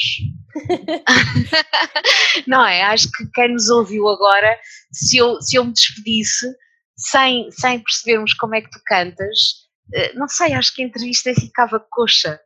Há alguma coisa que nos Mas possa... olha, eu devo admitir, do fundo do coração, eu não estava à espera. Opa, achas Mas, possível cantar-nos alguma coisa só para, para que quem não te conhece e quem te está a ouvir, porque ainda por cima não te está a ver, te possa, possa saber e conhecer a maravilhosa voz que tu tens? Pode ser. Um, eu vou, se calhar, ao contrário do que eu costumo fazer, eu costumo cantar sempre alguma coisa que, que é mais do âmbito ligeiro, com o meu cunho um, uh, lírico. Eu acho que vou optar mesmo por, uh, por fazer algo do lírico, uh, mas que também é, é, relativamente conhecido. Eu vou afastar ligeiramente o microfone, porque eu sei que o mais certo é distorcer. Sim. e vou só dar aqui uma nota de referência, que eu acho que tem aqui o meu teclado ao meu lado, e eu acho que estou com a nota certa na cabeça, uhum, e vou tentar.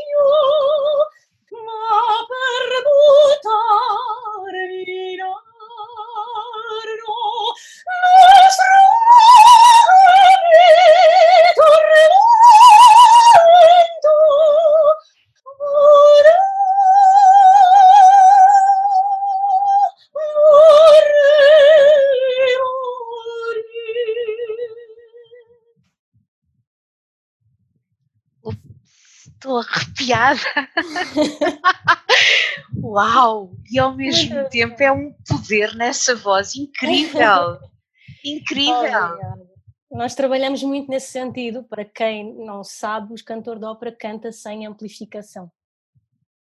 Pois e, é. portanto, é. Ah, não, não referi isso, para mim é muita coisa muito natural, mas para quem não, não tem essa consciência não há amplificação. Claro que se me perguntarem, só para concluir, num concerto ao ar livre, naturalmente temos que ser amplificados, mas de uma forma geral, como toda a gente tem que ser, porque Mas, mas fácil, Marina, é de facto uma, um poder imenso uh, esse, essa tua voz e o trabalho que fizeste, e eu imagino que seja isto Uh, o que aquele jornalista do público ou crítico do público escreveu sobre do, ductilidade focal, não é? Porque uh, uh, fiquei arrepiada. Muito obrigada. Eu espero obrigada, que a, a, qualidade do som do podcast não vai de certeza absoluta fazer jus ao que tu nos deste, mas eu estive a ouvir aqui e estou com arrepiada, arrepiada. Ah. Muito obrigada, Marina. Obrigada eu. Muito, muito obrigada. obrigada. por esta conversa, por esta, por esta tua entrega, uh, pela tua cabeça no lugar. É impressionante.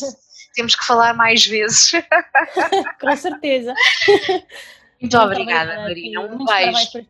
Também. Obrigada. Muito obrigada. E já está. Contamos mais uma história de vida. Qualquer dúvida ou comentário, enviem-me um e-mail para o de propósito podcast.gmail.com. E outra coisa, o de propósito já está no Patreon uma plataforma segura através da qual as pessoas, de forma individual, apoiam artistas e produtores independentes de conteúdos, como é o meu caso. Tornem-se patronos do De Propósito para que este projeto possa crescer e estar assim cada vez mais ao vosso serviço. E muito obrigada por seguirem e partilharem as nossas entrevistas de vida. Que as agarrem e vos sirva de gatilho para dispararem o que quer que seja na vossa vida, porque afinal a vida de um é sempre a vida de muitos. Um beijo e até já!